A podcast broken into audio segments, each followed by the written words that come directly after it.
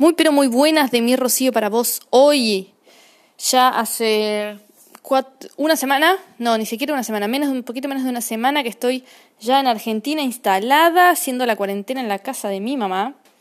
Este, imagínate la, la rareza, ¿no? De volver a la casa de tu madre, este, pasado los 30. Pero bueno, este, son dos semanitas, es lo que me toca.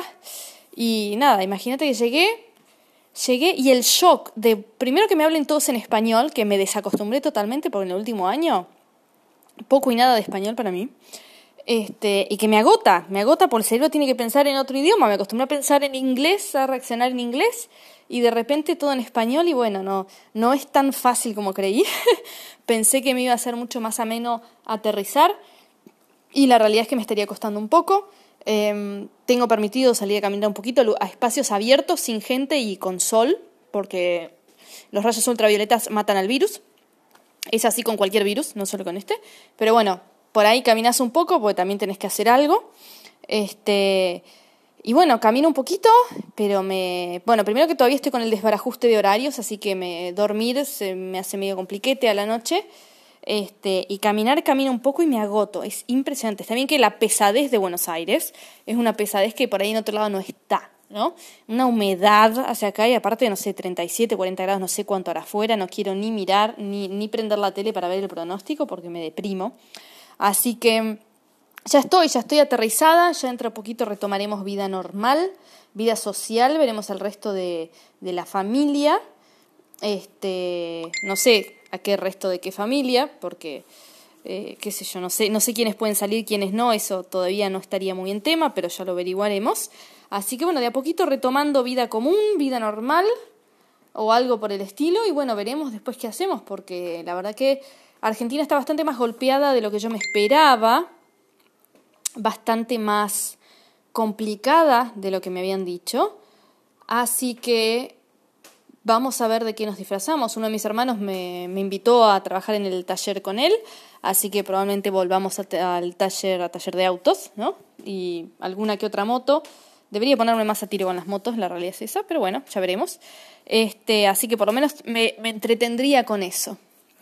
Este, pero bueno, no sé el contexto argentino si da como para quedarse mucho tiempo. Obviamente, eh, irse del país es una decisión muy difícil, porque es dejar atrás todo lo que conoces, dejar a tu familia, cortar raíces, empezar de cero en otro lugar. Y la verdad que es, que es una situación muy exigida, eh, emocionalmente muy pesada, muy dolorosa, pero la verdad es que volver es, es tanto o más duro. Este, porque volvés y vos ya no sos la misma persona. ¿No? Y vos te das cuenta que la vida siguió, que por ahí la gente está en una posición muy similar a como estaban cuando te fuiste, pero para vos pasaron todas estas cosas en el camino, que, que vos te saliste del molde en el que estabas antes y bueno, hoy eh, ellos te tienen que volver a conocer como sos vos ahora y vos tenés que volver a conocerlos a ellos como ellos siguen siendo. ¿No? Es un poquito la situación. Así que bueno, acá tratando de adaptarme y sobrevivir al, shock emocional de haber vuelto. Así que de a poquito nada, recuperándome, descansando, aprovechando para recuperar todas las horas de sueño que no dormí en el barco. Así que durmiendo por ahí un poco de más en algunos momentos y nada a la noche, como suele pasarme. Este, pero bueno, ya se mira el desbarajuste de horarios y ya volvería a vida relativamente ordenada en horarios. Así que bueno, Acá estoy, este, ya instalada. Eh, veremos cómo, retoma esto, veremos qué, qué pasa también en Argentina, porque la emergencia sanitaria está declarada hasta marzo del año que viene. Así que supongo que los protocolos de sanidad, distanciamiento social y demás eh, se mantendrán hasta marzo del año que viene y lo más probable es que los permisos para salir del país tampoco salgan hasta marzo del año que viene. Así que vamos a ver cómo sobrevivimos hasta marzo del año que viene o hasta que se pueda viajar y demás. Así que te dejo un beso enorme hasta que nos adaptemos al aterrizaje. Y bueno, me escuchaste, escucho, nos escuchamos hasta la próxima. Comentame vos cómo estás, cómo estás, cómo venís sobreviviendo a, no sé, al día 864 de abril de, de 2020, ¿viste? Porque ya no sabemos ni en qué día vivimos.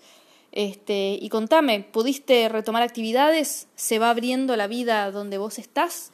¿De a poco podés salir a la calle? ¿Podés ir a hacer las compras? Este, contame cómo venís. Te mando un besote enorme, cuídate y estamos al habla.